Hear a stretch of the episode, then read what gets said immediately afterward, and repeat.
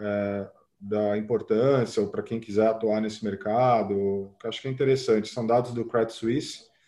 Por exemplo, você tem ideia, no Brasil, hoje a gente tem 259 mil considerados milionários, teve um aumento aí de quase 20% comparado ao ano anterior.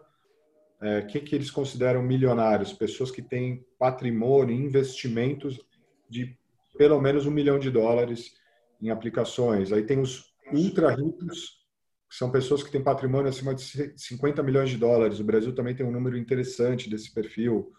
A gente teve aí um aumento de 800 e tantos pessoas nesse sentido. Estados Unidos teve é, 4 mil. O Brasil foi o segundo com maior crescimento desses ultra ricos.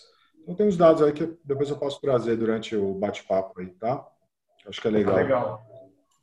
Legal. Eu estou vendo aqui, tem algumas pessoas entrando ainda. Vamos esperar dois minutinhos, porque aí a gente é, fica tranquilinho aí também. Ótimo, maravilha. Pegaram café aí, não? Peguei água. Não deu tempo de pegar o café. É verdade, hein? Podia pegar um cafezinho. Um outro dado interessante para vocês saberem: São Paulo é a décima cidade com o maior número de milionários no mundo. Primeiro é Londres, depois Tóquio, Singapura, Nova York, Pequim, Paris, Seul, Zurique, São Paulo. São Paulo está aí figurando no top 10 cidade com mais milionários, multimilionários né, no mundo. Beleza, hein?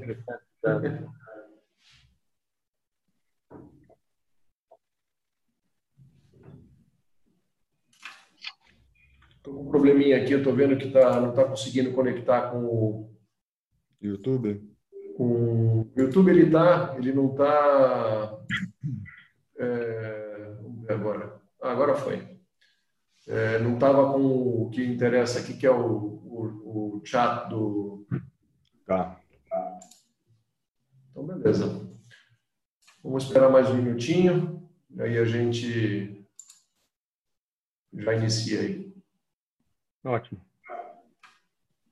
Aliás, eu vi, eu vi que o pessoal da Círculo Imóveis entrou aqui agora, eu assisti a live da semana passada, um ao vivo, né? Assisti hoje, inclusive. Bem bacana o bate-papo de vocês. Interessante. De quem foi, Aldemar? Eu não entendi. As meninas da Círculo Imóveis, na semana passada. Ah, sim. Tiramos a é, companheiraça nossa aí. Legal. Que a Gabi está falando aqui para colocar a câmera para, aparecer, que apareça nós três ao mesmo tempo. Uh, deixa eu ver como é que eu faço isso. Ah, como faz falta um filho numa hora dessa, hein?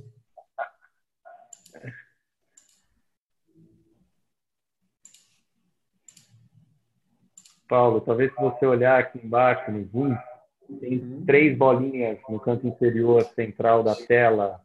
Ok. Parece para você? Não. Se você arrastar para o lado ou clicar numa outra, modifica a visão. Na realidade, essa, esse more aí, essas três bolinhas, ele só fala para parar o, o, live stream.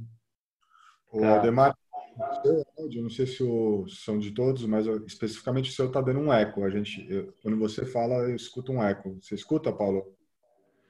Uh, não. Não, não tá, eu estava aqui ouvindo um eco.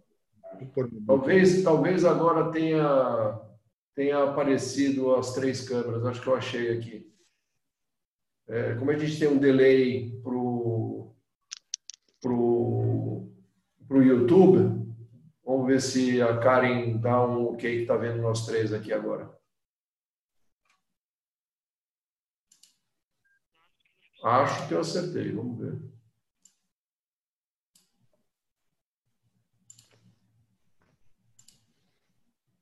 Gabriela está falando que apareceu. Ah, legal. Obrigado, Gabi.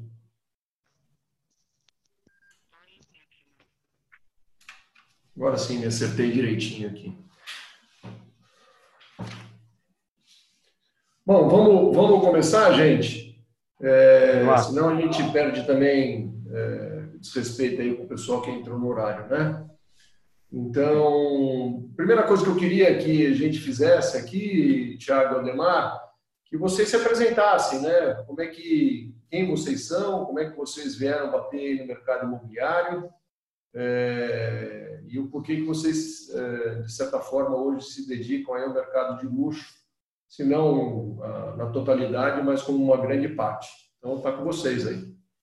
Vai lá, Aldemar, depois eu vou. Bom, primeiro, parabéns pela, pela, pela, pela live, né? Por colocar esse conteúdo aí para todo o mercado. A gente muito feliz em participar. Bom, Aldemar, meu nome, tenho 38 anos e praticamente metade da vida no mercado imobiliário, tá? Não vou me estender muito, mas ele se divide em duas etapas. Quando eu entrei em 2001 na Lopes, tinha 18 para 19 anos, eu entrei como mensageiro na tesouraria da Lopes e lá foram 13 anos e aí a segunda etapa no mercado imobiliário, eu estou há seis anos no comercial, tá? Então minha formação é toda financeira. Seis anos para cá, durante a live a gente fala um pouquinho mais, eu vim para a área comercial. Então eu tenho a imobiliária, uma pequena imobiliária, chama-se Finder, é, em 2016, é uma estrutura pequena e aí num formato muito próximo, inclusive, Paulo, que vocês aí da, da FIRT atuam, que é um trabalho mais artesanal, com menos quantidade né, e mais qualidade. Basicamente é isso. Bom, pessoal, eu sou o Tiago Granato, eu sou formado em Relações Públicas, eu atuei durante muito tempo no segmento de eventos, entretenimento, né, boa parte da minha carreira, na verdade, nisso, e eu vim para o mercado imobiliário tem aproximadamente seis anos, eu me apaixonei pelo mercado imobiliário. É, também tenho uma empresa, que é a For House. Também faço outros trabalhos relacionados ao mercado imobiliário. Né? Hoje atuo com eventos, é, é voltado aí para mercado imobiliário, especificamente até mercado imobiliário de alto padrão e luxo. E estamos aí. Estou super contente aqui de dividir conhecimento e aprender com todo mundo. Legal. Conheci das feras que, tá com, estão conosco aqui hoje, né? É, eu tentei elaborar algumas perguntas, né, que pudesse fazer com que a gente transitasse por esse mercado como um todo, né? E aí eu queria perguntar para vocês, né, como é que que, que, se classifica o imóvel como um imóvel de luxo, né? Pelo valor dele, pela localização, pelo tipo de cliente, Pois eu vou até contar uma história engraçada aqui, rapidinho, né? É, porque, por que você colocou pelo tipo de cliente? Porque a gente realmente uma vez teve aí um cliente que era uma, um artista aí, um famoso, em um determinado momento aí do nosso processo, ele perguntou, será que se falar que o imóvel é meu, é, a gente consegue uma, uma rapidez na venda e tudo mais, né? A Gabriela que está Tá acompanhando a gente aí lembra desse caso, foi engraçado, mas tem a ótica de quem está lá, né? Quem que é um famoso, quem é um cara de luxo, achando que ele de repente pode trazer uma chancela de luxo para o imóvel dele. Então, é... ou seja, por onde se classifica o alto luxo? Como se classifica? Você quer começar, Aldemar, ou posso falar? Fique à vontade. O Paulo, bom, eu vou dar a minha opinião, acho que isso não existe uma regra, né? O que que é, tem até um filósofo francês que ele define o luxo é, fisiologicamente como a arte de nos alimentarmos pela pele, pelos olhos, pelas narinas e pela imaginação. Né? É uma colocação, se for olhar a fundo, é, eu não definiria o luxo apenas por questão de valor. Tá? Você bem colocou tudo que puder agregar e trazer uh, um, um, um, destaque para aquele bem, para aquele imóvel, pode ser considerado um luxo. Aí entram fatores no mercado imobiliário, né? A localização entra como um fator que também se coloca como luxo. Se o imóvel ficar numa rua muito exclusiva, num ambiente muito agradável, isso é um luxo. É, um projeto exclusivo, às vezes feito feito por um arquiteto renomado, o conceito do imóvel, é, a decoração, itens que vão ter é, especiais, às vezes um jardim da casa, a vista, a, a energia. Isso vai variar também de cliente para cliente, né? Alguns clientes têm fatores que são mais importantes, outros menos, mas basicamente acho que é isso, né? A experiência da pessoa viver num lugar singular. Eu acho que o luxo também tem um pouco disso, né? De, de status, de algo singular. É, a questão da segurança também, que no Brasil é algo muito relevante. Acho que são alguns fatores que podem determinar o luxo, e não necessariamente só o tamanho do imóvel, porque você pode ter um luxo num imóvel pequeno, compacto. Você pode ter um luxo numa casa grande, um apartamento grande. Então, acho que luxo, pelo menos na minha concepção, estaria dentro desses, desses quesitos. Perfeito. Falhou a ligação aqui, falhou a, o áudio uma hora, não escutei, Paulo, você falando, mas pelo que eu ouvi o Thiago comentando agora, a gente está falando sobre o que é o, o, imóvel de alto padrão, o alto luxo. O Thiago bem colocou, são esses três fatores.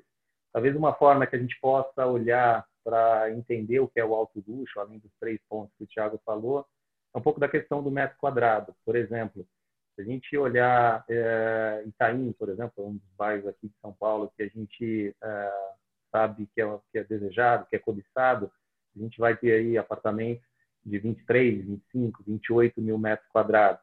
Não dá para a gente pegar esse, esse, mesmo número e aplicar a outras regiões do Brasil. Supondo que a gente fale de Maceió, por exemplo. Então, lá, se a média é 10, é 11, talvez o alto padrão seja o 13, o 14, e aí, como o Thiago falou, pode ser um apartamento de 50 metros, uma localização, com um projeto potencial construtivo, com um arquiteto renomado, e pode ser esse mesmo imóvel de 500 metros. Então, eu acho que esses três conjuntos e talvez o preço do metro quadrado elevado entenda ou facilite com que a gente olhe um pouco mais o que é o alto luxo.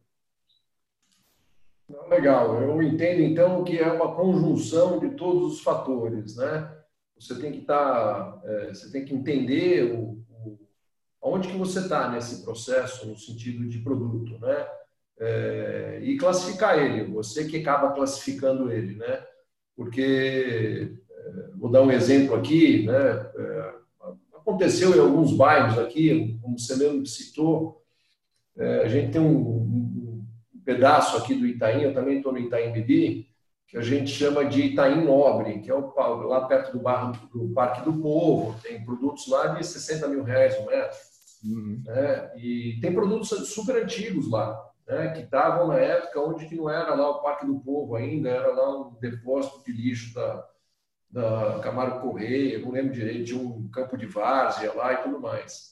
Só que esse produto foi engolido por depois que se transformou isso num, num super parque bacana no meio da cidade, perto de um shopping hoje, aquele produto deixou de ser pela localização, aliás, ele não, nunca foi, é, mesmo pela localização dele, um luxo, e depois foi engolido por produtos que abraçam ele hoje, que são de altíssimo luxo. Né? Então, é uma conjunção né, de produto com localização, com valor, com absolutamente tudo. Né?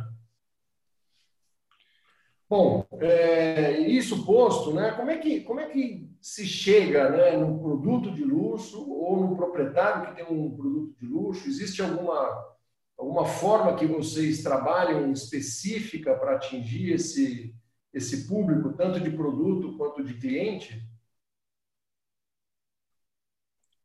Quer começar, Ademar? Passa a bola para você nessa. Vamos lá, eu acho que esse cliente de alto padrão, e aí quando eu falo cliente, eu falo do cliente comprador e falo também do cliente proprietário, é, ele, ele, ele tem uma.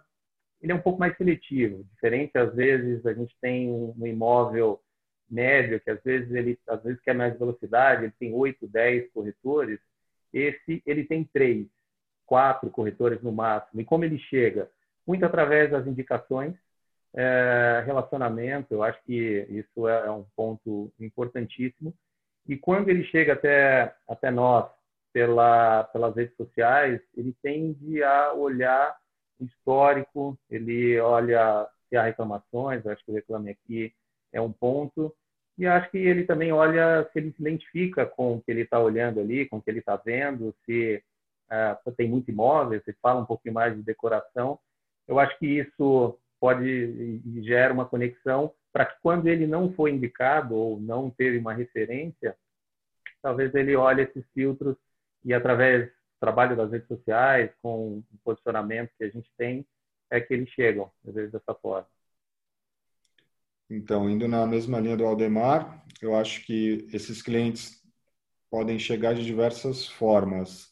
Pode chegar através de uma rede social, dependendo do trabalho que você faz através dessas redes sociais, orgânico, né? Pode vir por um Instagram, por uma campanha de marketing digital que você fez bem feita sobre um produto específico.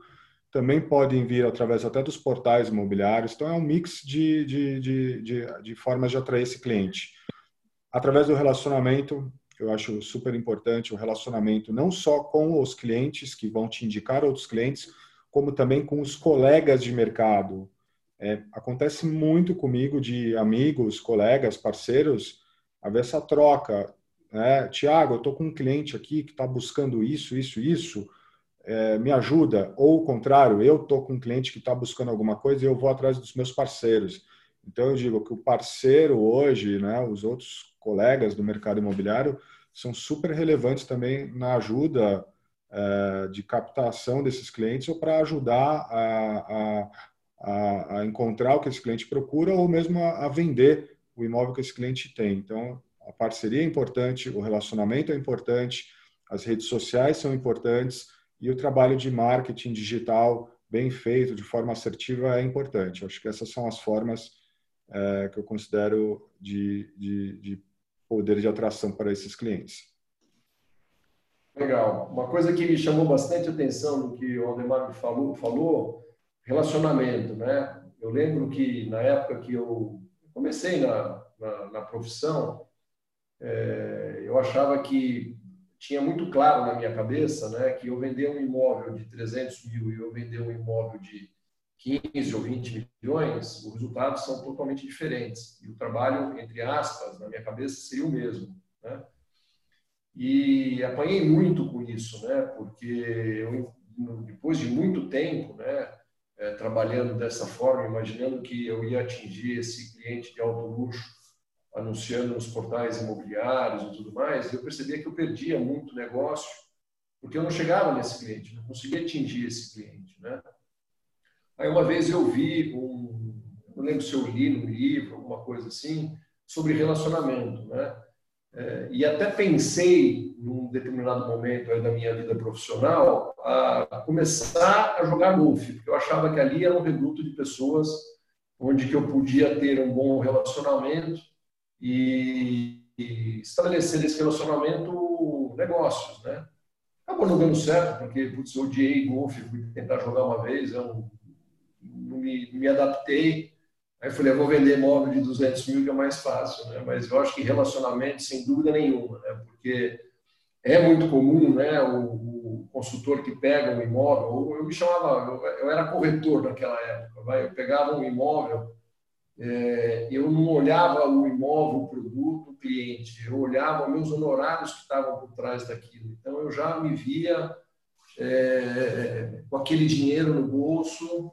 E no final, eu, tava, eu era mais um player no, no, no processo e 99,99% ,99 das vezes, quase 100%, 100% das vezes, eu perdi o negócio porque eu não tinha relacionamento. Né? Eu tinha o meu relacionamento era um relacionamento fraco, era um relacionamento que não se sustentava para vender imóvel de luxo. Então, eu acho que relacionamento, sem dúvida nenhuma, é um excelentíssimo pilar. E eu acho que o relacionamento com as mídias sociais, né, hoje foi encurtada, né? Eu acho que talvez hoje eu não preciso ir aprender a jogar golfe. A mídia social naquela época nem existia, né? É, e estamos falando de pouco tempo atrás, nada de de, que eu vou falar a minha idade aqui, que vai falar, oh, na época do, do Onça. Não, muito pelo contrário. Estamos falando aí de 5, 10 anos atrás, não era, era zero a mídia, a mídia digital para imóvel, né? Mas legal, eu acho que é isso aí mesmo. O relacionamento ainda continua sendo muito importante. Só dando um acréscimo nessa questão do relacionamento que eu acho hiper relevante, principalmente para quem quer atuar nesse segmento que é, é um nicho muito mais específico, totalmente de acordo. Eu acho que o profissional ele deve sair um pouquinho da sua zona de conforto. É, uma vez o, foi até o Peixoto, que é o presidente da Remax, ele falou algo que me marcou e eu passei a aplicar muito a partir daquela daquela palestra dele, que o corretor, o profissional de mercado, ele tem que é, sair do escritório, ele tem que, meu, tá sempre tomando café com colegas, com seus clientes, com os amigos, porque através desses cafés, desses jantares, esses almoços, vão surgir sempre negócios, indicações. Olha, estou com um amigo que está precisando vender. Olha, estou com um parente que quer comprar. Então, é muito importante você estar em movimento, não só através das mídias sociais, mas também de forma presencial. E eu percebi a importância disso. Então, hoje, por exemplo, eu me filiei ao LEAD, que é aqui em São Paulo, né, o grupo até do, do João Dória ali, que faz reuniões de empresários, de, de, de eventos variados.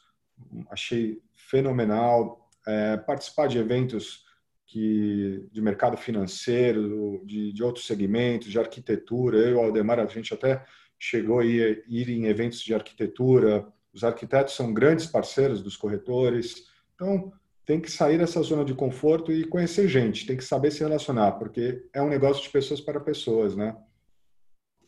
Exatamente. Eu acho que a gente, por mais momento que a gente passe aí, é de, de isolamento e tudo mais, eu acho que isso que nós estamos fazendo aqui, que eu estou vendo vocês e vocês, a gente não está presencialmente pegando um no outro, mas será que isso não vai ser é, uma realidade daqui para frente, né?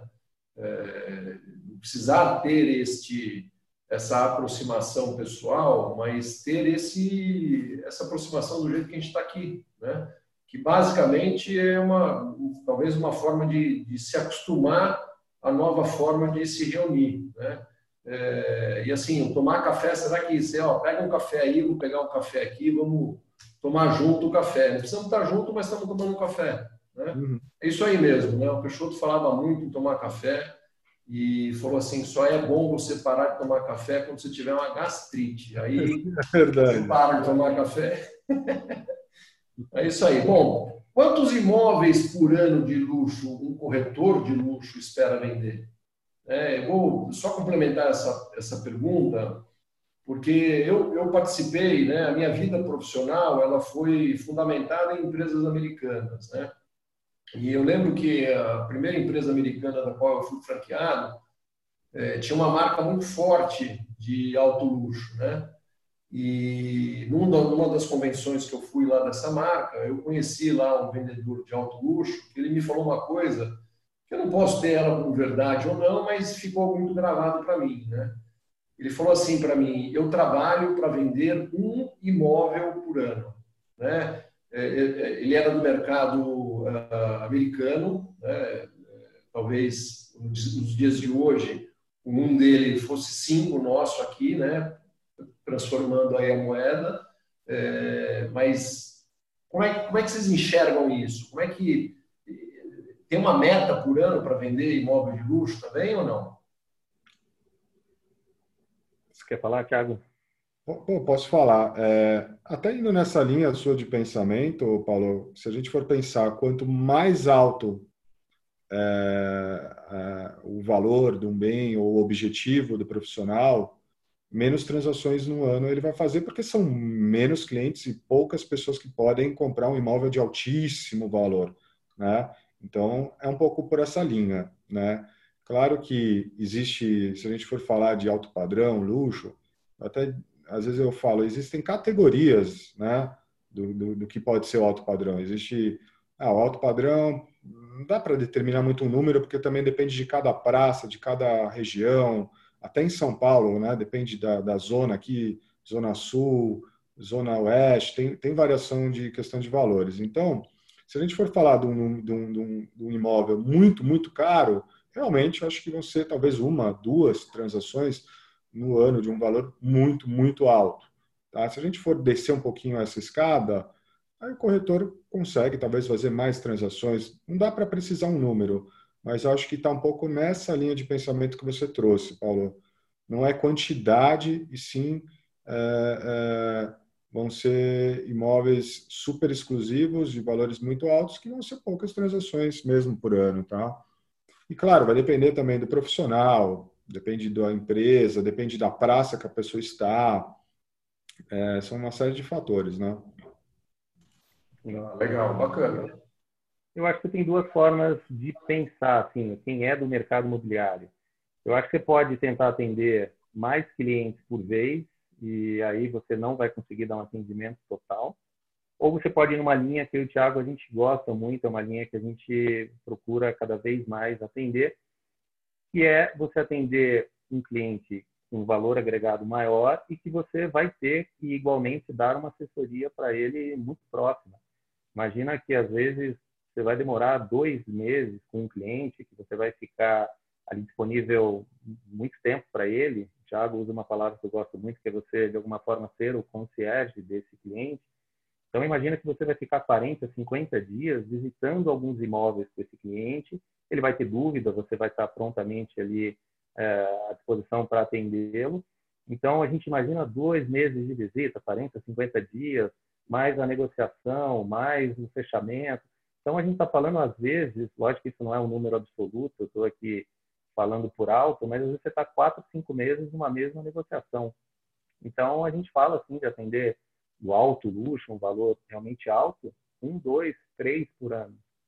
Logicamente, se a gente pega valores um pouco menores, você consegue atender e fazer um pouquinho mais, mas sendo direto para o que a gente está falando aqui, o alto luxo, um, dois por ano, três, logicamente não tem uma regra, mas é o que eu entendo também.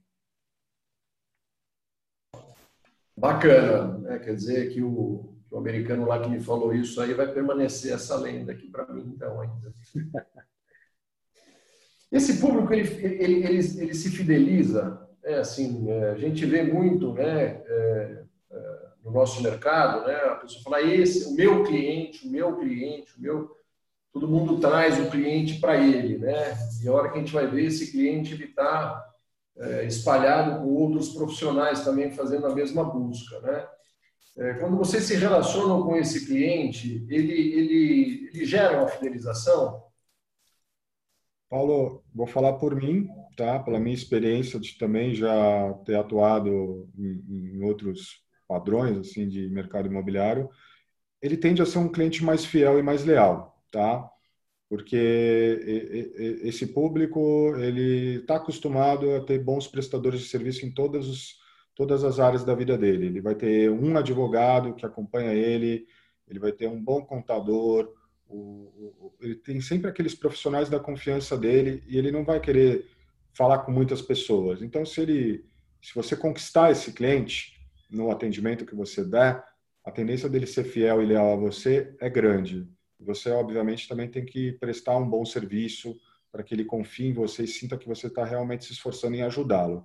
Então, a tendência, sim, desse público é ser um pouco mais leal ao corretor, é, aquele profissional que, que, que, que vier é, a ser escolhido por ele. Normalmente, ele já vem indicado, às vezes, por um amigo, por um conhecido, então ele já vem mais tranquilo, seguro. Quando esse cliente você ainda não o conhece, você começa uma jornada com ele, exige habilidades humanas e, e, e para você conquistar esse cliente, deixá-lo seguro, né, para que ele fique com você durante todo o processo. E a tendência é esse cliente ficar com você pelo longo da vida, né? Se você fizer um excelente serviço, é, esse público ele consome outras coisas ao longo da vida. Não é normalmente aquele cara que vai comprar só um imóvel na vida ele vai comprar para ele, para os filhos. É, ele normalmente muda mais vezes na vida. Isso há pesquisas que mostram, né? O público de alta renda ele se movimenta um pouco mais nessa questão é, de compras no mercado imobiliário. Então, eu vejo por essa ótica. Ah, legal isso, hein? Essa informação que você deu aí, dele ter uma rotatividade maior, importante, legal, interessante isso, hein? Bacana. É. De maneira geral, Paulo, sim, esse cliente de alta renda, de alto luxo, ele é mais fiel, sim. Logicamente, depende de como ele chegou até você, como o Thiago colocou. Se ele veio por uma indicação de alguém muito próximo a ele, eu brinco que acho que você pulou duas, três etapas, porém, da mesma maneira, você precisa mostrar trabalho. Você precisa, de alguma forma, mostrar que você foi indicado é, e que ele vem com um escudo mais baixo, mas que o trabalho que você precisa mostrar para ele precisa vir de encontro à expectativa que foi depositado por alguém que indicou. Então, é, quando você consegue manter é, o atendimento da maneira como foi indicado, sim, ele é fiel, você tende a conquistá-lo aí por, ao longo da vida, e às vezes é o filho, às vezes é o irmão, é o parente. Quando ele vem de um portal, ele vem de uma rede social, normalmente ele vem com um pouquinho mais o pé atrás. Então, você precisa se posicionar, você precisa mostrar que de fato você conhece. acho que a gente que às vezes tem aí, olhando 10, 20, 30 anos lá atrás, que o corretor era aquele senhor de 60, 70 anos, e a gente mais jovem hoje, né? eu acho que ele tende, às vezes, a olhar para você e falar, bom, esse cara tem experiência que eu estou procurando? E aí, quando você consegue, de fato, mostrar é, que você está ali para ajudar, que você está realmente interessado na questão dele, ele passa a te ouvir, dependendo do que você fala, ele passa a confiar, e aí ele abre um pouco mais uh, esse escudo, né, como eu brinquei agora há pouco, e, e, aí você fideliza. Precisa manter sempre esse padrão de atendimento, mas esse cliente, sim, ele é fiel. Quando indicado, vem um pouco mais fácil. Quando ele vem pela rede social, demanda um pouco mais de trabalho. Muito bacana, muito bacana. E esse público, né? Ele, você precisa é, se apresentar de alguma forma para esse público, né? Eu estou te fazendo essa pergunta no sentido seguinte: você precisa aparecer com um carrão, você precisa estar de terno e gravata, você precisa ser diferente do que você é, ou você também precisa fazer uma marcação ali para mostrar que você é uma pessoa diferente? Paulo, é... bom, vamos, vamos pensar o seguinte: a questão da imagem que você vai passar, claro, de alguma forma é importante. Então, minimamente está bem vestido, sem exageros. Aqui em São Paulo não precisa usar terno e gravata para fazer atendimento desse cliente, não há muito essa necessidade, tá? É, mas assim, tá com uma boa aparência, bem vestido, você tem uma boa educação, é, uma boa comunicação, não usar gírias, você tem que se adaptar à linguagem desse público que você está atendendo, né? Então, assim, se o cara tem um perfil mais jovem, você tem que se adequar à linguagem desse cliente que é mais jovem. Se ele é um, um perfil mais conservador, então a, a, gente tem que sim se adaptar aos signos e linguagens de, de, de, de cada público. É, aqui em São Paulo, normalmente esse público costuma ser um público até discreto, viu, Paulo? Eu não vejo a necessidade de carrão. Muitas vezes teu cliente, mesmo de alto padrão, o cara chega de Uber, o cara chega lá no Uber Black, a gente nem, nem, nem é tão relevante isso para São Paulo. Pode ser que para outras praças realmente seja importante, como eu até acredito que seja. Se for falar em outras capitais, outras cidades, tem outra cultura. Tá? Baseado em São Paulo, acho que isso não é tão relevante, mas sim uma boa apresentação, uma boa educação, uma boa forma de se comunicar, você ser uma pessoa é, que passa confiança, isso tudo soma pontos e, e gera confiança e empatia entre as partes. Isso ajuda no negócio.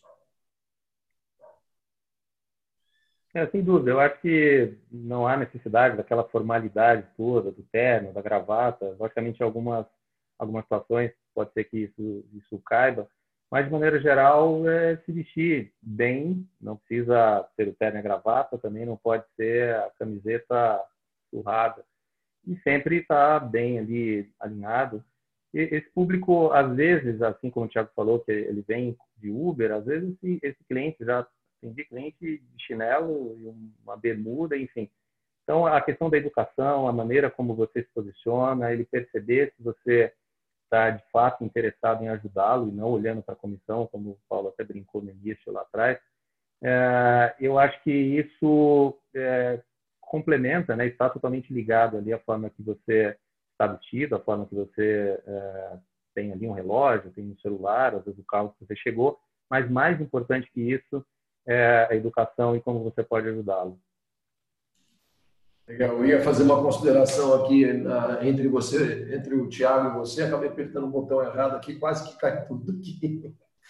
Não, mas é, eu, eu, assim, como é que eu, perfeito? Eu acho que é isso aí mesmo, né? Você não pode, você precisa se é, ambientar, talvez acho que seja essa palavra, não é? Você não pode ser 100% você, porque muitas vezes, talvez não, não estou ali do ambiente que você está e você precisa se portar, sem dúvida nenhuma, você precisa. Eu entendo desta forma assim, né? Eu também acho é, que se aquela pessoa não tiver todo o conhecimento, não tiver é, a, a, a, confiança ou conforto de se posicionar, não vai ser ela chegar lá com um super carro, ela tá de terno e gravata, ou falar super bem. É, não vai não dizer nada, né? Eu acho que é uma conjunção de todos esses essas necessidades, né? Agora, sem dúvida nenhuma, né? A gente estava até comentando aqui antes da gente começar, né? Esse, esse momento que nós estamos passando, eu acho que vai é, mudar a, a, a, forma geral, inclusive a forma nossa, nossa de se vestir, né? É, mais é, menos formal, né? Possível.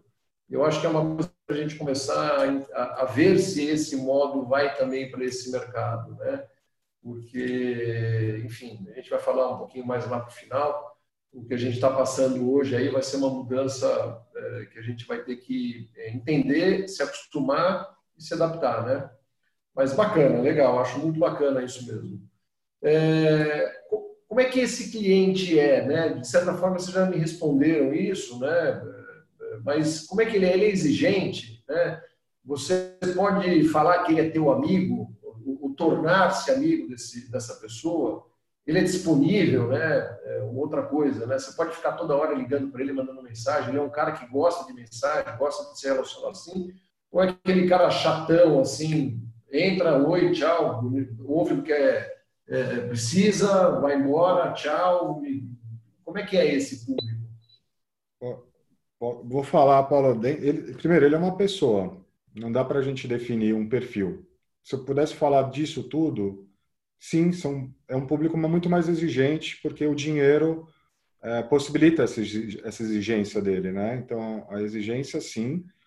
Porém, o perfil dele vai variar conforme cada pessoa. Tem cliente que vai ser totalmente amável, é, totalmente disponível, totalmente até se tornar um amigo, como tem cliente que vai ser distante, vai ser super formal, mas não deixa de ser um bom cliente também. Então, vai muito da habilidade do profissional se moldar ao perfil do teu cliente. Se ele é um cara muito mais fechado e discreto, você não pode, você tem que ter muito tato.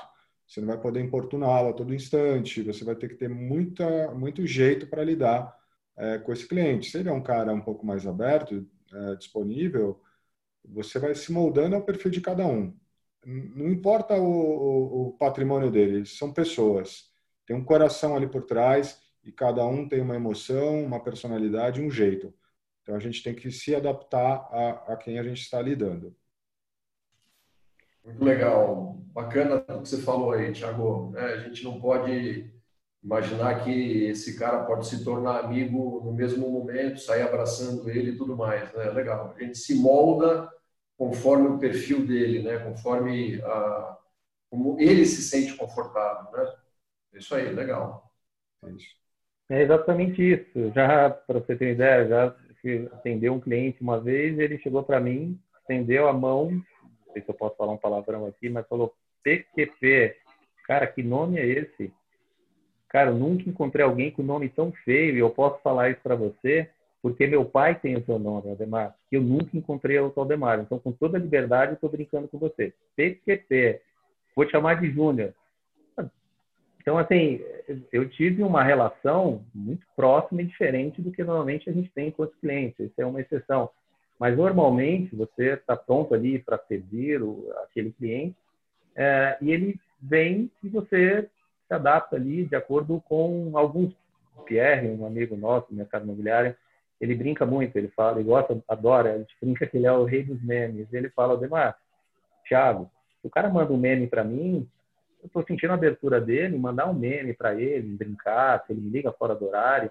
Então, é muito essa percepção. A gente precisa ter esse tato, esse bom senso de sentir cada cliente, como o Thiago bem falou, é uma pessoa, cada pessoa tem um estilo, e a gente precisa ali, sendo autêntico, não adianta a gente postar alguma situação diferente, mas da nossa maneira, autêntico, se moldar um pouco ali ao jeito que, que ele fala, que ele, que ele se liga, às vezes fora da hora ou não, enfim. E acho que você vai tateando isso e consegue uma sintonia boa, de novo, né? Desde que seja autêntico. Não é porque esse cliente chegou para mim, brincou, que nome é esse e tal, que eu morri de gargalhada. Isso não é o meu jeito. Eu dei risada, eu tenho uma, um relacionamento diferente com ele até hoje. A gente fala de maneira um pouco menos formal, aquela coisa, e aí, tudo bem? Mas nem por isso eu mudei meu jeito e mando para ele, sei lá, é, algumas coisas que fogem do tom, ou fui o cara que ficou dando gargalhada o tempo inteiro, porque esse não é meu jeito. Mas uma abertura diferente com ele. Então, bem que o Thiago falou, é você se moldar a, a, ao tipo, ao, ao perfil ali do cliente. Ou seja, igualzinho ao mercado normal, né? Você não pode é, ser muito expansivo com uma pessoa que é totalmente travada ou na dela, ou, enfim, e muito travado quando uma pessoa muito. Você está você tá prestando um serviço, né? Você tem que se moldar. Estou falando para você ser um artista, né? E fingir o que você não é, mas, sem dúvida nenhuma, acho que é igual ao mercado tradicional, você tem que se adaptar, né? Você tem que se moldar conforme. dançar conforme a música, vai. Perfeito. Perfeita colocação. E esse, e esse público, ele dá exclusividade quando você está trabalhando o cliente vendedor? É, ele entende o trabalho da exclusividade, o trabalho que você é, vai prestar e fazer essa gestão toda da venda? Ele, ele é, aberto a esse tipo de, de, de serviço? Paulo, respondendo, até pelo que a gente olha aqui no mercado de São Paulo, sim. Ele dá, ele pode dar o serviço exclusivo, dependendo de tudo que vai oferecer para ele, depende do seu, do seu trabalho. É, existe um estigma de que é mais difícil é, esse cliente dar, às vezes, um exclusivo. Pode até ser que, em alguns casos, ele fique resistente, talvez de uma maneira inicial, porque no passado ele ouviu falar de a ah, empresa X ficou com imóvel, não fez nada, mas existem excelentes empresas e profissionais como vocês mesmo, né, que vocês da, da First fazem um serviço excepcional, o cliente vai ficar muito satisfeito. Existem empresas ou corretores que às vezes não prestam um bom serviço e o cliente fica insatisfeito dá sim para se obter exclusividade. É, claro que tem clientes que às vezes eles ficam com receio, porque acontece muito isso, eles conseguem vender no próprio network deles, então eles às vezes ficam com medo de ficar preso, é, mas eu acho que é possível, com certeza. Bacana. É, é, possível, sim, trabalhar com exclusividade com esses clientes, e aí uma exclusividade daquela forma não antiga, né, que não tinha muito resultado tal, mas a forma como vocês trabalham, que é a gestão de fato, você precificar, você cuidar do imóvel, é, esse cliente trabalha com poucos profissionais e, sim, aquele que se destacar, ele está aberto, sim, dependendo do que oferece, a dar uma exclusividade. Mas, mas tem uma exclusividade que essa a gente consegue, eu te falo que é até mais comum do que um papel, que é aquela exclusividade moral. O cliente ele está tão à vontade com você, ele está tão é, ali, você conquistou tanto e ele percebeu que você está de fato a ajudar, que ele fala, olha, você ou vocês estão cuidando do meu imóvel. E a gente também, da mesma forma, logicamente que às vezes é importante ter um papel, mas a gente também se sente é, atendendo aquele cliente de maneira exclusiva. Lógico que isso demora um pouquinho para acontecer, mas quando acontece, é, eu acho que essa é a principal exclusividade. Quando o telefone toca, às vezes, é um, um parceiro, a gente trabalha muito em parceria, e o parceiro fala, olha, eu estou interessado naquela casa, eu liguei para a proprietária, mas ela pediu para procurar, para falar contigo, porque você que cuida. Então, essa eu acho que é, é a exclusividade a melhor que pode existir, que é mais comum do que a gente imagina. Não é fácil, mas ela é possível e acontece nesse, nesse alto uso. É muito bacana essa exclusividade moral aí, sabe? A gente, é, agora você me fez lembrar de um caso nosso aqui, que uma coisa que a gente não abordou, né, que talvez a gente possa é, falar rapidamente para a gente não estender muito, o que eu percebo, né, que esse mercado de luxo, alto luxo, geralmente essas pessoas, é, todas elas se conhecem, né? E é muito comum, né, eles é, fazerem negócio entre eles, né? É, por se conhecerem, por, quando você pega um prédio de altíssimo luxo, são poucas unidades, então, quando uma pessoa quer comprar lá, ele sabe quem são os nomes daquelas pessoas que moram lá e conhece essas pessoas.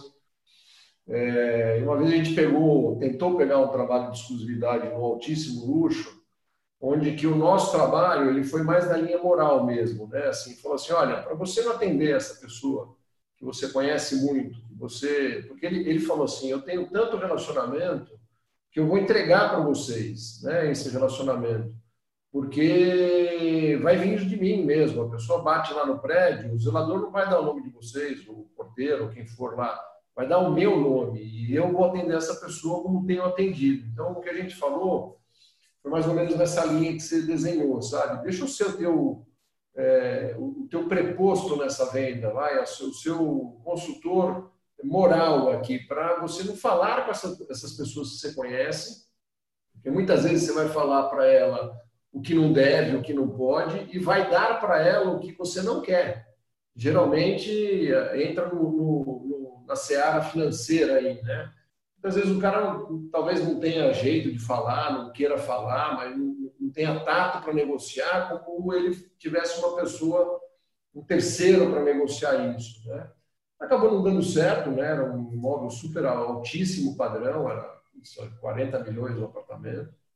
E a gente percebeu que muitos dos relacionamentos viriam por ele mesmo, e a gente nem, nem sei como é que está mais esse imóvel, faz um pouquinho de tempo, mas eu acho que essa exclusividade moral é uma coisa que faz muito sentido, sabe? A partir do momento que você se enxerga no, no, no processo, onde você não vai ser total ou, ou, ou, ou ter uma participação dele, você pode, sem dúvida nenhuma, comprar esse risco de não ter a, a, formalidade da exclusividade no papel, mas ter ela moralmente. Bacana, muito legal.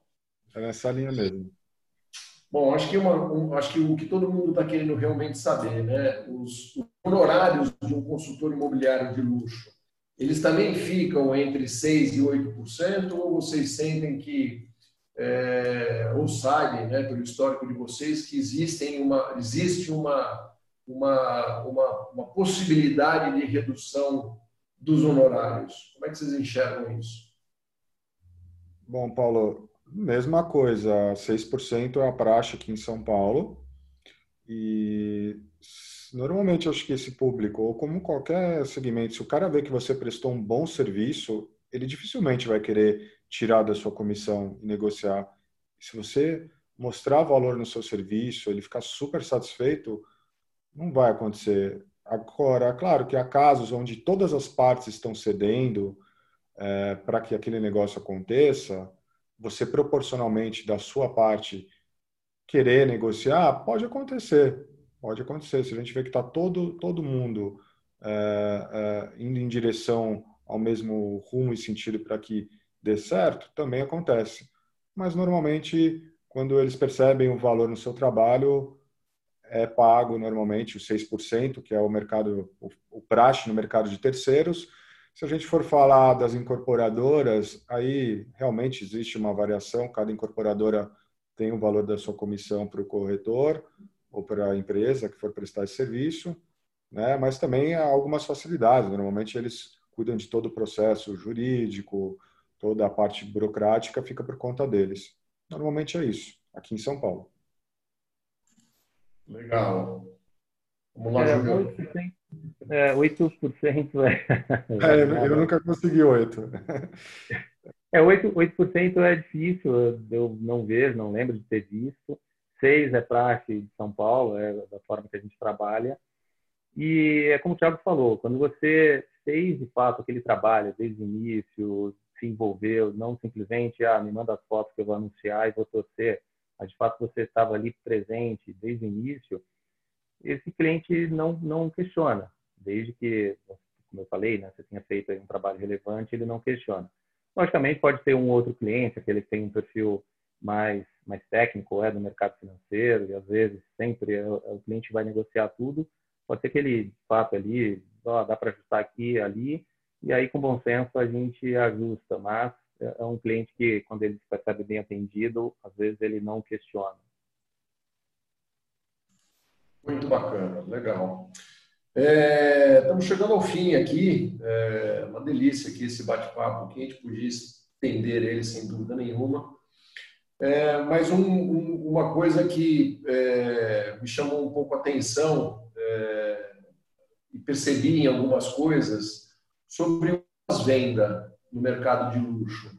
Como é que, como é, que é isso para vocês? Né? É, é, uma, é uma natural que isso se aconteça? Vocês evoluem um pouco mais depois da, da, da transação é, ou não? É, comparativamente com o mercado tradicional, é normal, não tem muito pós-venda, não tem, um, não tem uma continuidade de relacionamento com, com. Talvez eu não esteja perguntando direito, mas é sobre o pós-venda mesmo, né? Se existe alguma diferença entre o mercado de alto luxo na pós-venda e o mercado tradicional, né? Não querendo falar com isso que ah, putz, vou virar amigo da pessoa, não. Mas se, esse, se essa pessoa demanda um pouco mais de pós-venda, esse alto luxo. Quer falar aí, Bom, posso falar. É, pós-venda, Paulo, ele é super relevante acho que em qualquer setor e segmento. Não vai ser diferente no mercado de alto padrão e luxo. Até pelo contrário, né? Normalmente, como são é, poucos clientes que você vai ter né, durante o ano, conforme a gente falou lá atrás, você tem uma possibilidade até de dar um pós-venda muito maior do que aquele cara que faz 30, 50 transações num ano, que atua em lançamento, no Minha Casa Minha Vida, e olha que eu, a gente tem amigos aí que atuam no Minha Casa Minha Vida que são mestres em pós-venda e consegue através do pós-venda gerar muitos outros negócios de, de amigos que vêm desses clientes que você fez um bom pós-venda. É, claro que você é importante você manter um contato dentro do perfil daquele cliente, como a gente falou, tem cliente que vai se tornar mais aberto e até amigo seu, outros mais distantes, mas de alguma forma você criar alguma forma de relacionamento após o negócio, é importante sim. É, esse amigo nosso, aí, que é um mestre no pós-venda, ele, ele marca tudo. A data que foi negociado o imóvel, aí depois de um tempo, ele, ele chama o cliente para perguntar se está tudo bem. Depois de um ano, ele fala: Olha, nessa data foi a data que a gente assinou a, a, a venda do seu imóvel, a compra do seu imóvel ele tem um, um roteiro de pós-venda incrível, que dá sim para se aplicar com adaptações para esse mercado também de, de, de alto padrão. Eu acho super importante você se manter de alguma forma o contato, porque, como a gente falou, você tem que ser o corretor da vida desse cliente. Você tem que estar de alguma forma presente para que ele lembre de você, mas tem que ser de forma sincera e real, né? não uma forma muito artificial. Então, eu acho que deve ser feito, deve ser adaptado, estudado. Eu não daria uma fórmula exata, mas acho que dá para se pegar lições do mercado de varejo, do mercado é, e aplicar e adaptar a esse mercado. É, assim, eu, eu dou a mão à palmatória aqui. Assim, a nossa parte de pós-venda é, é, péssima, né? A gente tem hoje é, ferramentas que automatizam aí esse, essa, poderiam automatizar um atendimento pós-venda com esse roteiro. Eu quero sim conhecer depois esse teu amigo aí, porque eu acho que isso é. Ele é o Pierre Xavier. Ah, legal. Ele, ele, escreveu o capítulo do livro lá, tá, Paulo? É, do livro. Depois eu mostro aqui para vocês. Ele é o rei do pós-venda. Assim, os resultados que ele obtém, ele chega a obter é, dos clientes que eu acho que ele atende hoje, 60% vieram através de um pós, do pós-venda que ele fez. Então você vê que ele consegue muitos clientes novos através do pós-venda e indicações. É, assim, o pós-venda, né, o durante venda ou relacionamento que a gente pode chamar, é, são, são pequenas, são bobeiras, né? São, putz, um cartão de aniversário, ou assim, o que você acabou de falar, né? Oh, putz, fez um ano que você comprou um imóvel, tá tudo certo aí. São bobeiras que a, a, a pessoa fala, nossa, esse cara se preocupa comigo, né? E, de novo, né? É, não, como é que ele chama? Pierre Xavier, ele tem um capítulo no livro, tá? Eu recomendo a todo mundo né, o livro que a gente escreveu, que são 22 autores, tá o Aldemar, eu tenho um capítulo, o Pierre também tem um capítulo, que é a chave da venda de imóveis, que a gente conta cases aqui, então são cases reais e aplicados ao mercado imobiliário que serve para todo mundo.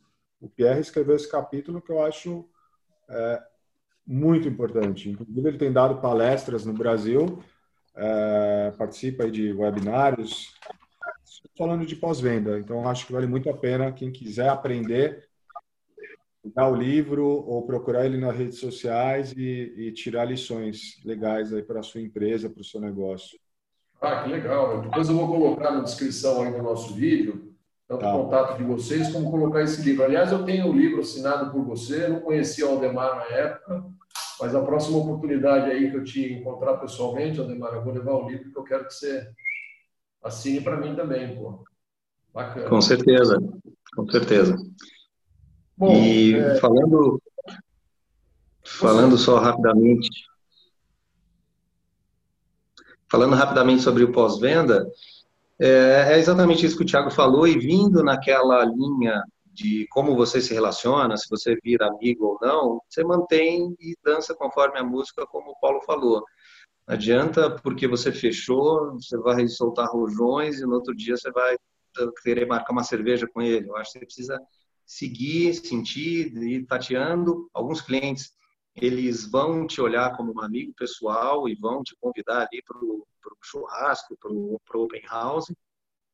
Outros vão manter um relacionamento mais profissional, é, que não tem nenhum problema, né? Tá tudo bem, ele te enxerga como um profissional e sempre que precisar ele vai te ligar. Eu tenho um relacionamento com alguns clientes assim.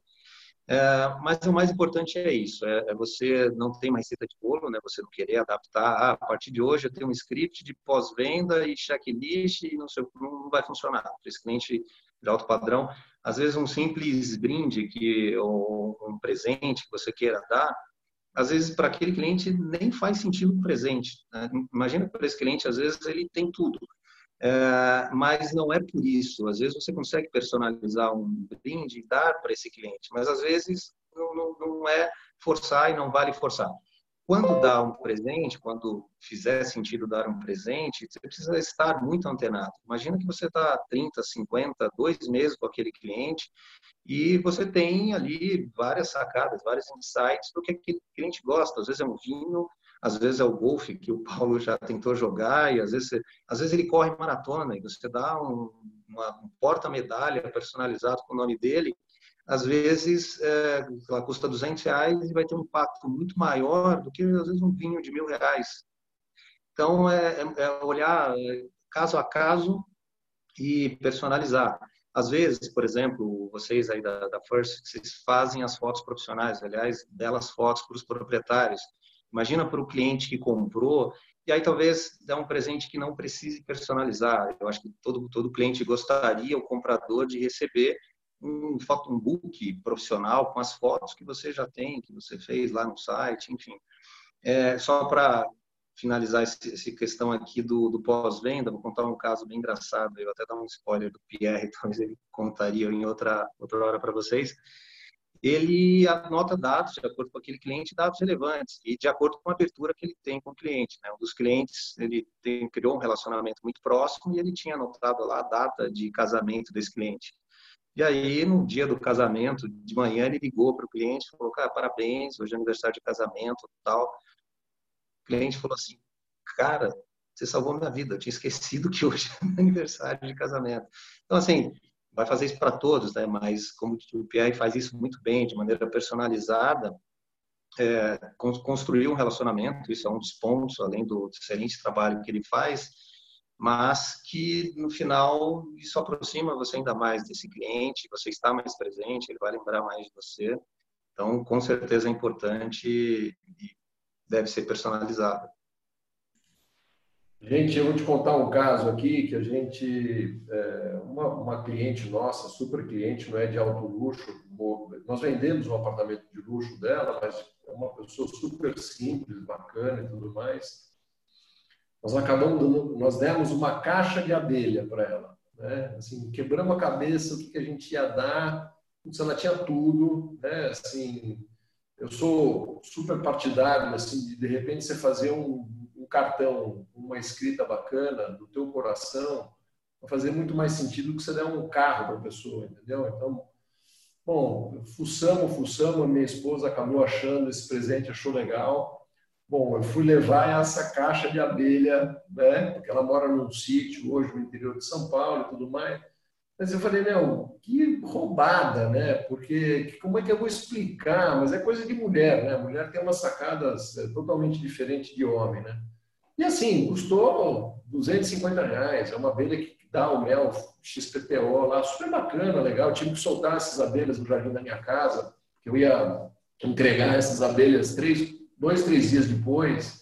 Elas tinham que ficar. Olha, foi um, a logística para homem foi um inferno. Mas você vai ter ideia a felicidade que ela ficou, porque é um, um, um bicho que estar no meio das plantas que ela adora que ia produzir um mel para ela que ela poderia tirar. Então, assim, não é valor, né? É, é, é, muito mais por trás de todo o presente que você dá, é, o, é você mesmo, né? O teu coração que está ali, né?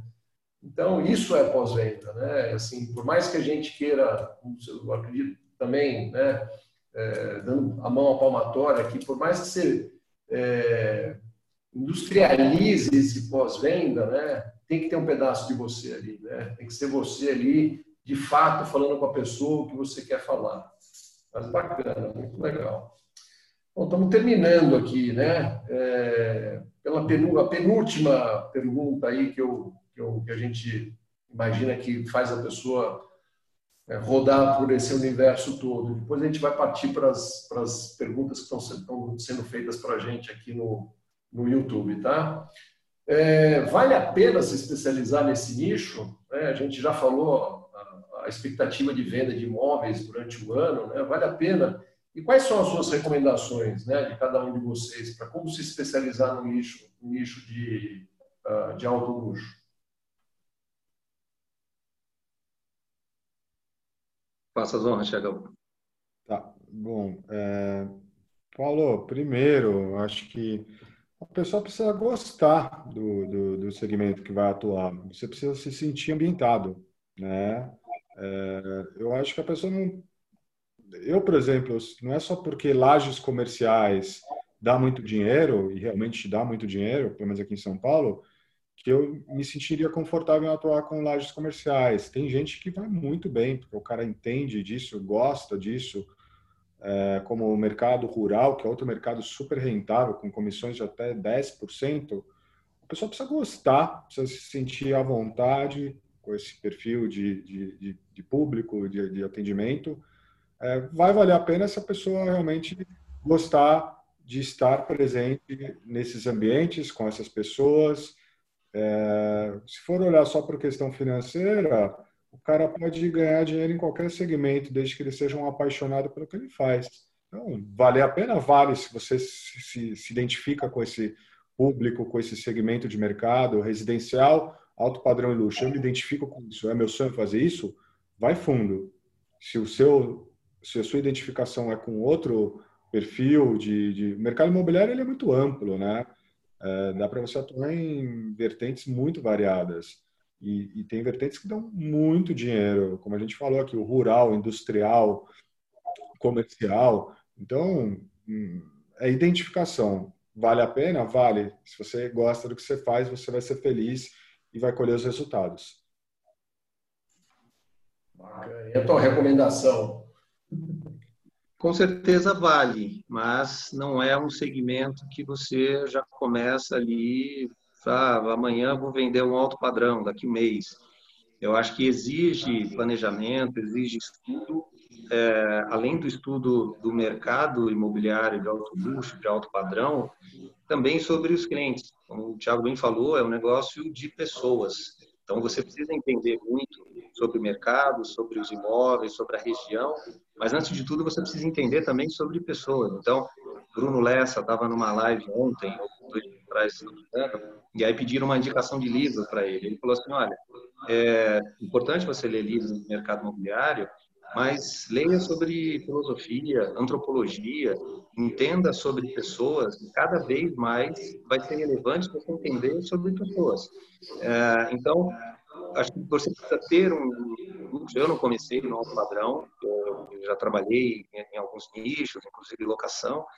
Então, tudo isso foi importante para que hoje eu olhasse e soubesse diferenciar o que é um imóvel de médio padrão, de baixo padrão, uma locação, é, e a importância do foco.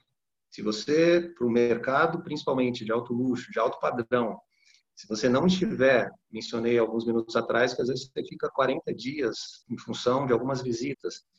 Então, se você não tiver foco, se você não conseguir é, atender bem esse cliente, você vai ter dificuldade no alto padrão. Então, vale a pena mas estude muito sobre o mercado, se planeje, porque às vezes você vai fazer uma venda daqui seis meses, pode ser que você faça daqui 30 dias, mas pode ser que você demore 10 meses para vender. Então, se você se sente à vontade, se você gosta, se você já está no meio dessas pessoas, eu acho que vale muito a pena, estude imóveis e também pessoas. Muito bacana, muito bacana. E para a gente finalizar, né, antes da gente partir aí para as perguntas que estão sendo feitas, né, Claro que a gente não poderia deixar de, de comentar deste mercado, desse segmento, frente ao que nós estamos passando hoje, né? É, hoje com o confinamento, com adaptação a novas formas de, de, conversar, de mostrar imóveis e tudo mais. Queria a opinião de vocês. Como é que está esse mercado no momento de hoje?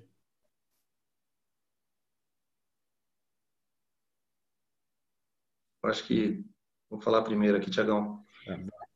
Ainda é cedo para a gente saber exatamente como vamos estar daqui três meses, daqui seis meses. Hoje a realidade é que a procura caiu, né? Tanto no alto padrão, médio, às vezes conversando com outros clientes, independentemente de segmento, a procura caiu. As pessoas estão é, preocupadas ou ainda priorizando família, às vezes empresas, às vezes investimentos e como a situação ficará.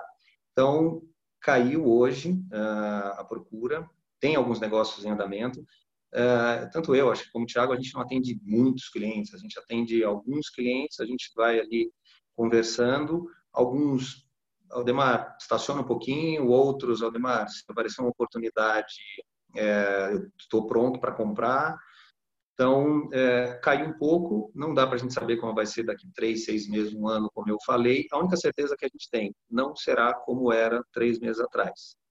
Então, talvez a gente fale um pouquinho antes de começar a live, eu acho que a gente ia numa tendência, ou estamos indo, né? Estávamos indo para uma, uma tendência digital muito forte, por mais reuniões como essa que a gente está fazendo agora, e essa questão acelerou tudo isso. Então, talvez a gente, em três meses, acelerou dois, três anos de tecnologia, de, dos coworkings, de como, será, como serão as imobiliárias.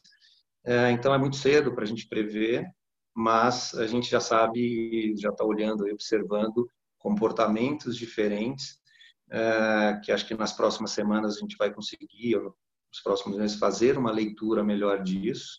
É, infelizmente, mesmo nesse momento, felizmente, né, tem um lado positivo, é, que a gente consegue é, se organizar, a gente consegue se aproximar melhor dos proprietários, logicamente dos proprietários e compradores também de maneira geral, mas estabelecer um relacionamento mais humano, coisa que até pela correria que a gente tinha, às vezes o, o contato era muito rápido quando conseguia falar por telefone, eram coisas muito diretas e hoje de maneira autêntica, a gente não faz nada artificial, o Thiago a gente conversa muito, se preocupar com o cliente ali, conversar com ele e se for é, a necessidade dele, ou se for uma prioridade, naturalmente ele vai te perguntar sobre o imóvel. Esse cliente que eu comentei agora, é, conversando com ele, perguntando como estão, como do banco, enfim, home office, as filhas, Demar, tá tudo bem, pô, bacana que você se preocupou, que você está em contato comigo tal. Eu não toquei no assunto imóvel. E ele me falou, Demar, aproveitando que você está falando comigo, olha, lembra que a gente falou três meses atrás? Se aparecer uma boa oportunidade, estou pronto para comprar. É, já era uma coisa que a gente já vinha numa jornada de compra, então agora a gente entende que mesmo aí um pouquinho de incerteza com o que vem pela frente, essa é uma decisão que a gente já tinha tomado e que a gente vai concretizar agora. Então, acho que mais tempo para você ter essa conexão humana com os seus clientes e olhar muito bem como será, né, aprender como será nos próximos meses, porque não vai ter nada a ver com o que a gente fazia até três meses atrás. Muito legal, muito bacana. Eu Tiagão? Vou totalmente de acordo com a linha de pensamento do Aldemar, a gente até conversa muito sobre isso, né, e recentemente a gente tem conversado para entender é, o que vai acontecer.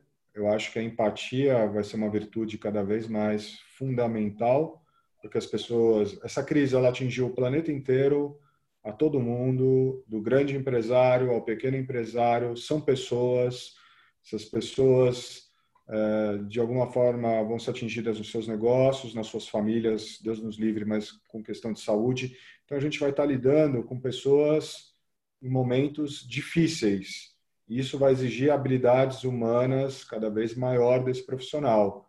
Porque às vezes você vai estar ali tendo que vender um imóvel de um cara que está falindo, um divórcio, é, Deus nos livre, um falecimento na família. Então, assim, hum, vão ser novos, novas formas de, de, de, de lidar e atuar. A gente já está sentindo dificuldade de entrar nos condomínios, não está podendo entrar nos condomínios.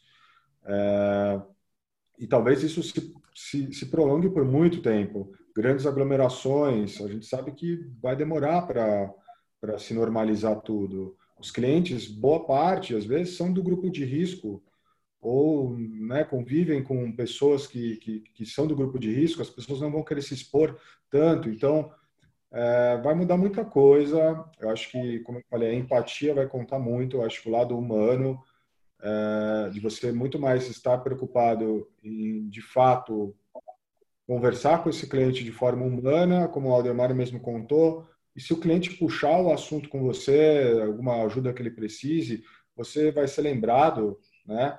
É, eu vi uma comunicação do pessoal da Compass lá de Nova York que eu achei muito adequada. As newsletters deles, os comunicados deles são totalmente voltados para o lado humano, com informações sobre o Covid, como você consegue é, ajuda do governo, é, questão dos juros, de financiamento, tô passando informação relevante para esse cliente no momento, né, no momento de crise dramático. Então, eles, eles não estão anunciando imóvel, não estão fazendo campanha compre e vem, porque ninguém está pensando muito nisso agora. Então, a comunicação deles foi super adequada no sentido de estamos aqui, sou uma fonte de informação sobre o que está acontecendo nessa crise e esse cliente vai, vai acabar de alguma forma, na hora que ele precisar de ajuda, essa amiga nossa da Compass, ela falou que ela mandou essa newsletter, que muito cliente respondeu, é, se sentindo tocado, se sentindo acolhido, porque às vezes as pessoas estão sozinhas de quarentena em casa, é, não tem com quem conversar, não tem com quem falar. Então, se você for esse cara que já teve algum relacionamento com esse seu, seu público, se mostrar presente dessa forma, você vai ser bem lembrado depois que passar toda essa crise. Eu acho que esse ponto vai ser muito importante a partir de agora, né? essa forma de se relacionar nova. É, na linha aí da gente falar que a gente não está de férias, a gente está trabalhando, mas com novas necessidades, né?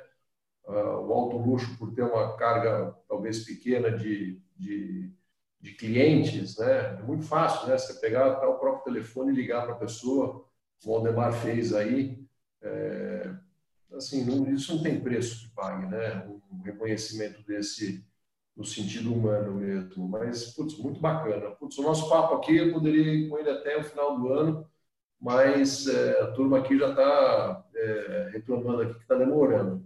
Vamos partir para as perguntas que fizeram para a gente? Então, vocês é, respondem os dois, né? Não acho que aparentemente não tem especificamente para quem é a pergunta, é, vale para os dois então, tá? É, a Gabriela está perguntando aqui, é, para vocês, alto padrão é a mesma coisa que alto luxo? Se sim, por quê? E se não, por quê também?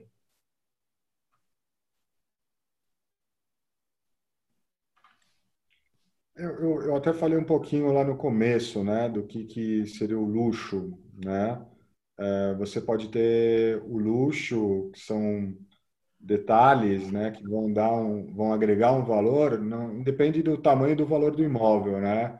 Como a gente falou, é, uma decoração super bem feita por um arquiteto, é, uma vista única é, de um apartamento, por exemplo, vai uma vista para o Parque do Povo, isso é um luxo, né? Então, acho que vai um pouco nessa linha do que, que é o, o luxo. Você pode ter o luxo mas também você pode falar alto luxo. Ah, alto luxo é um apartamento de 30, 40 milhões de reais. Realmente, esse apartamento para custar isso, ele vai ter talvez tudo isso que a gente estava falando aqui. Ele vai ter um arquiteto, é, ele vai ter uma vista incrível, uma super localização, é, projeto arquitetônico incrível, questão construtiva absurda do prédio, a, a questão da pé direito, da laje, você nunca vai escutar o seu vizinho, vai ter uma questão acústica dentro do apartamento realmente incrível. Isso podemos falar com que são luxos, né? Torna o imóvel cada vez mais exclusivo, coisa que talvez você não encontre em padrões um pouco abaixo. No alto padrão, talvez você não vai ter é, o isolamento acústico do encanamento para não ouvir a descarga do vizinho, né? Coisas que você só vai encontrar talvez no alto luxo, aspiração central dentro do apartamento. São questões é, tem inclusive em São Paulo marcas né, de, de, construtoras que são consideradas alto luxo. Se a gente for falar São José, se pensa em São José aqui em São Paulo, se associa a alto luxo. Eles não fazem nada, a, a, nada de diferente disso. Eles são especializados no luxo imobiliário. Né? É, aí você pega uma outra incorporadora, a Cirela, ela faz desde o luxo que é um heritage, até apartamentos que são alto padrão, mas não entram no padrão do heritage. Então, acho que vai um pouco por aí. Não sei se eu fui claro. Não, foi sim. É...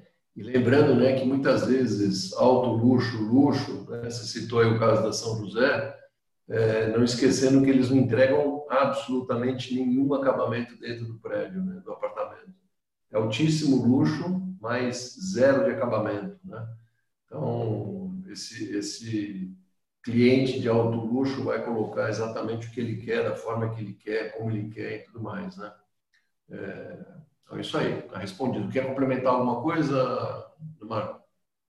Só falar rapidamente, eu acho que a gente tem, assim, é, é, nós entendemos alto luxo, eu uso esse termo, o Thiago também, mas tem algumas nomenclaturas, né? Isso acaba às vezes até de alguma forma confundindo, né? Tem o alto padrão, tem o altíssimo padrão, tem o alto luxo, tem, eu já escutei um termo high ticket, por exemplo.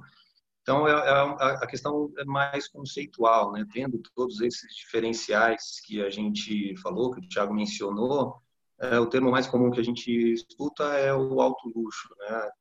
Mas eu já, já ouvi, tem, tem alguns, alguns clientes falam alto padrão, a minha casa é alto padrão. E às vezes o alto padrão é um imóvel de uma região metropolitana de São Paulo mais afastada, que ali não tinha varanda gourmet. E aí esse prédio lá é considerado alto padrão, por exemplo, para a região, e às vezes é um apartamento de 400, enfim, 800, 1 milhão. Então, há algumas divergências, né? a gente usa, repetindo, né, o termo alto luxo, Uh, mas é, é, a questão mais conceitual desses, dessas três bases aí que o Tiago mencionou, para a gente entender que é um imóvel de alto valor agregado, digamos assim.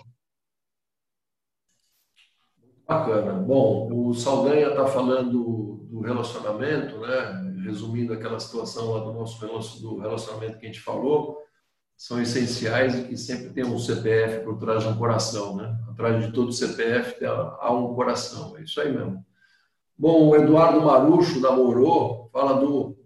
É, ele pergunta qual o valor médio do imóvel de alto luxo, ou melhor, a partir de quanto pode ser considerado alto luxo. Se vocês me permitem, né, a gente é, fez aí uma. Vou responder por eles, na realidade a gente já falou isso lá no comecinho do nosso bate-papo, Edu e na realidade não, não, se estabelece. Você pode ter um apartamentinho de 30 metros quadrados, 30 mil reais o metro quadrado, ele é alto luxo. Né? É uma conjunção aí de várias, uh, vários uh, uh, entendimentos para chancelar aquele imóvel alto luxo. Estou certo ou estou errado? É isso aí, Paulo. Isso aí, né? Então é isso aí, moçada. Acho que está é, superado aí o, o tema. É, tem muito mais para se discutir, para entender, para aprender, sem dúvida nenhuma, mas eu acho que por hoje está é, tá superado. Eu agradeço demais aí o tempo de vocês. Uma delícia esse bate-papo aqui. É, com certeza eu quero estar, tá, queremos fazer outras é, outras lives, outros bate-papos, né? Que eu acho que a partir de agora isso vai virar um, um, uma necessidade de todo mundo, né? Para espantar um pouco esse isolamento que a gente tem. Mesmo eu estando aqui no meu escritório, eu estou isolado, estou sozinho, né? Então a gente precisa, independente do lugar que a gente está, a gente precisa estar tá assim, né? É, vou convidá-los para um café, mesmo que virtual. Você pega, cada um paga o seu aí, pega o seu e paga o seu aí, e vamos tomar um café com certeza num próximo bate-papo. Eu agradeço a todos que participaram, alguns saíram, é, pediram desculpa e tiveram que sair. É... E é isso aí. É um abração a todos, agradeço de novo. O Vinícius está agradecendo vocês também, Gabriela também. Aliás, todo mundo está agradecendo vocês e a gente aqui por ter feito esse bate-papo. É, de novo, irmãos, adorei aí esse bate-papo. É, eu quero contribuir com vocês da mesma forma que vocês contribuíram com a gente hoje. O que vocês precisarem, o que vocês precisam, vocês não, vocês não pedem, vocês mandam. Obrigado, Paulão. Gosto muito de você, da Gabriela. São grandes parceiros, amigos. Obrigado pela oportunidade aí e estamos juntos, mais do que nunca. Legal.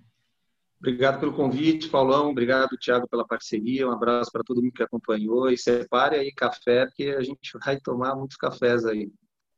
Maravilha, gente. Um abraço a todos e até uma próxima. Fiquem com Deus. Grande todos. abraço. Fiquem com Deus. Valeu. Tchau, tchau.